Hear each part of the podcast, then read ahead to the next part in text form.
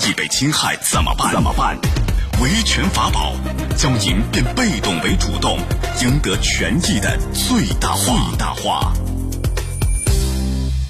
好，接下来我们进入到高爽说法的维权法宝，我是主持人高爽，继续问候您。河南郑州一家商场开业搞活动啊，可以通过那个转盘抽大奖。一个女子非常幸运抽到了一等奖，是什么呢？是一辆电动车。正当这个女子和老公兴奋之际要兑奖的时候，哎，商场老板就站出来了，说什么？我当场宣布抽奖无效。那俩人就懵了，到底是怎么一回事儿？怎么样来维权呢？来，今天我们来说一说。邀请到的嘉宾是江苏浩信律师事务所蒋德军律师，蒋律师您好，高尚老师好，各位听众朋友下午好，欢迎您做客节目，咱们一起来听一下到底是怎么一回事儿。河南郑州一女子去美食城吃饭，刚好美食城在举办抽奖活动，女子符合条件后就上前参与，很幸运中了一等奖，一辆电动车。可女子兴奋劲还没过去，举办方老板却表示抽奖不算。抽奖的方式就是通过转盘转动，指针指向哪个，抽奖者就获得对应的奖项。而举办方的老板表示，这次中奖无效，可以再来一次。随后，女子家人发出质疑，老板手插着都表示，那位工作人员不是自己的员工，这里都是自己亲自主持，当场开除自己员工，这不就是输了玩不起吗？面对这样的苛刻条件，是谁都没法接受的。女子最后退了在商场买的物品，表示以后都不会去这家店。来，我给大家介绍一下细节啊。这个老板给女子两个选择，要么呢重新抽，要么呢你就退货退款啊。反正这一次抽奖无效。啊，理由是什么呢？说抽奖的时候，这指针啊要朝上才算数才有效。这女子抽奖的时候，这指针呢有点歪，歪在了一点钟那个方向，所以呢就无效。然后女子老公就提出来说：“你既然有这样一个规定，你为什么不写清楚，不早说呢？现场工作人员也不提醒呢？中了一等奖你才说呢？”老板接下来这个话让两人都懵了啊！老板直接来一句说：“他不是我们店员工。”抽奖要我看见才算，说啊，必须有两个工作人员在场，这事儿搞笑啊！收音机前各位，您是怎么看的？您觉得老板这是什么行为呢？啊，那您可以登录到大蓝鲸客户端，找到 Live 互动专区，也可以在首页的主播号专区点开以后，看见我高爽，点关注就可以发帖留言参与互动了。有网友就说了：“玩不起就别玩，是不是？”还有网友说呢：“你怎么不解释一下，这位所谓的工作人员他是怎么会在主持抽奖的呢？而且还对原先顾客进行颁奖的呢？那些小奖都是这位工作人员在抽奖颁奖的呀！”啊，好，来，这个蒋律师，我们来谈一谈。首先，女子参与这个抽奖和商家形成什么样的关系？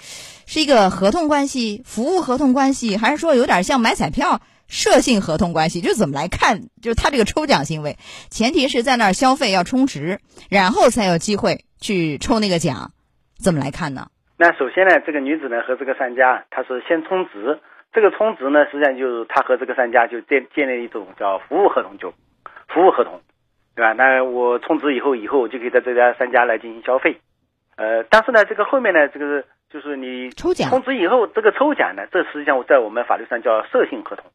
啊，就是有可能中，有可能不中。那么抽奖这个这个这种销售方式呢，这个也是我们法律所允许的。我们但是呢，就是我们也有一些限制条件。那么限制条件呢，就是第一，你这个奖的种类、兑换条件、金额、奖品，这个有奖销售信息你要明确，你不能不明确，影响兑奖，对吧？第二个呢，你不能谎称有奖，或者是故意让内定人员中奖，这种欺骗方式来搞这个有奖销售。第三个呢，就是你搞的这种有奖销售呢，最高奖的金额你是不能超过五万块钱。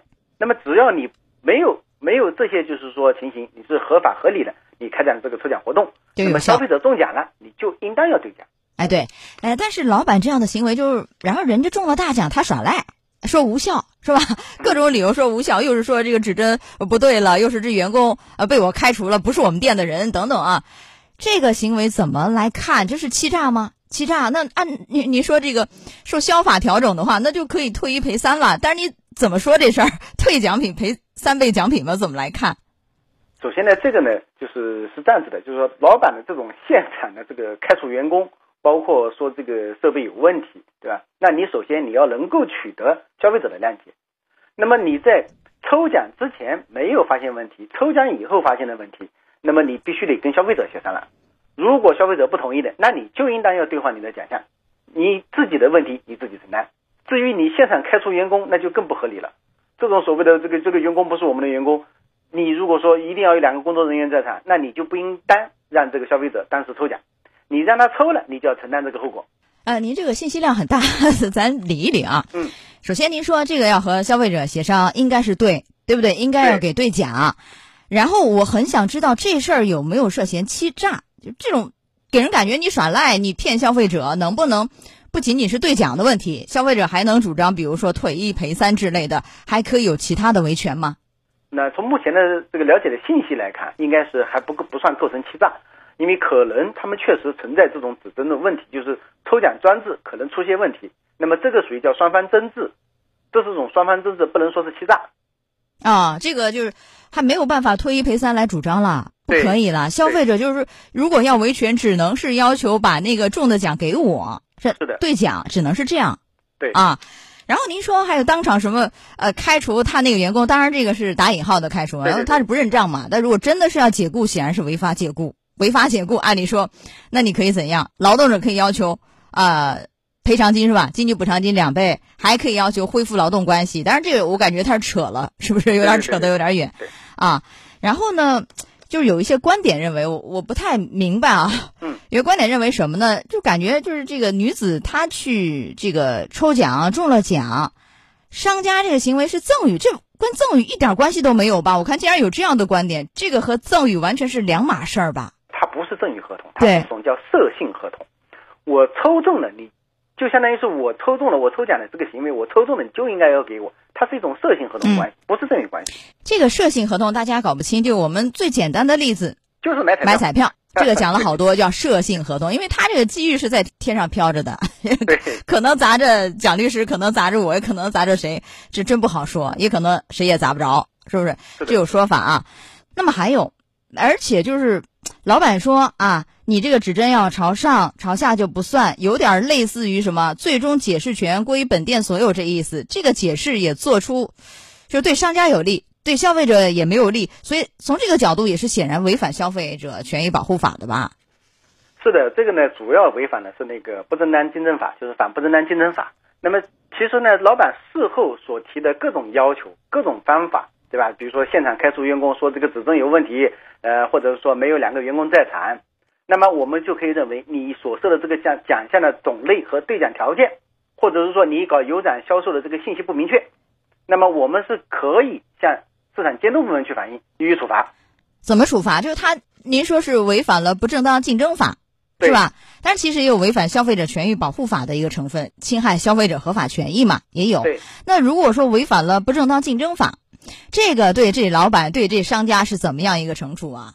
违反不正当竞争法的，就是违反进行就是违法进行有奖销售的，由监监督检查部门责令停止违法行为，处五万元以上五十万以下的罚款，最高是五十万的罚款。对啊，哎，这有没有一点就是虚假抽奖的意思？有没有点这个？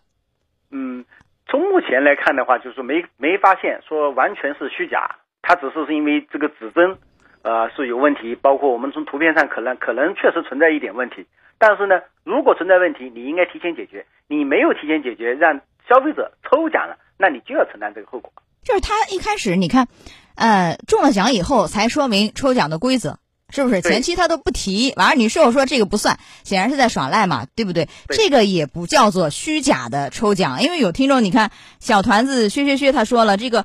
啊，我觉得这个老板就耍赖皮，大家很很明显感觉到是这样，是不是？所以这个也不能从虚假抽奖的角度再加以惩处，只能是您说的那个不正当竞争法，从这个角度处罚，没有别的了吗？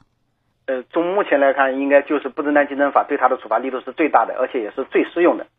那如果说这个老板是坚决不予兑奖啊，女子可以怎么办？就是到哪儿去反映？到找消协还是市场监管局？直接找市场监管部门。然后以经营者违反反不正当竞争法的第十条，就是进行有奖销售，没有公开或者是说明确这些抽奖信息，包括抽奖的这种这样相关的这种啊奖品的种类，对吧？如何兑奖？那么违反这个规定的，市场监管部门查处以后，就可以处五到五十万元以下的罚款。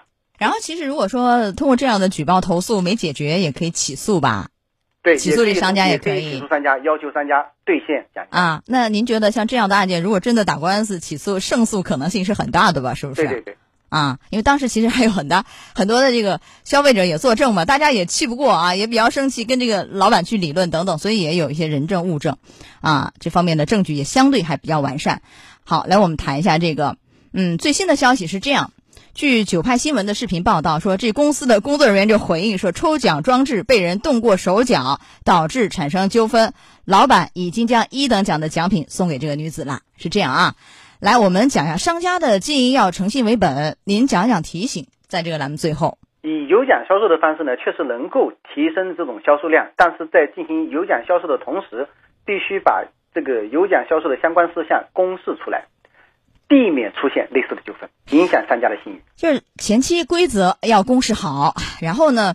嗯，就不要超过五万块钱，超过五万，其实你这抽奖就违法了，就没有效了，对不对？对。以前有这样的案例，真的他中了大奖，但是因为这个过了五万，好像到了法院就没有支持，认为整个抽奖活动就有违法规嘛。对。所以消费者也很难维权，是这样吗？啊，包括以前我还看到，就比如说，这个有一些案件，有个消费者他是。到一个商场抽奖，花了好多钱呐，抽了几十次也没有中，一怒之下把这商家告了。哎，他这官司还真的打赢了，就说什么呢？说你这个商家你没有显示中奖的概率，法院也支持了消费者。有这样的案例是不是也可以维权？啊，所以这就是要求他们必须得公示这些相关信息。所以这个案件给这个商家一个很大的提示，当然也教会消费者如何去维权。好，结束我们今天的维权法宝。稍后见。高爽说法节目收听时间：首播 FM 九十三点七，江苏新闻广播十五点十分到十六点；复播 AM 七零二，江苏新闻综合广播二十二点三十到二十三点。想咨询法律问题和主持人高爽互动，请下载大蓝鲸 APP 到高爽的朋友圈。节目微信公众号“高爽说法”。网络收听方式：江苏广播网三 w 点 vojs 点 cn。智能手机下载大蓝鲸 APP 或蜻蜓、喜马拉雅等，搜索“高爽说法”，可随时收听。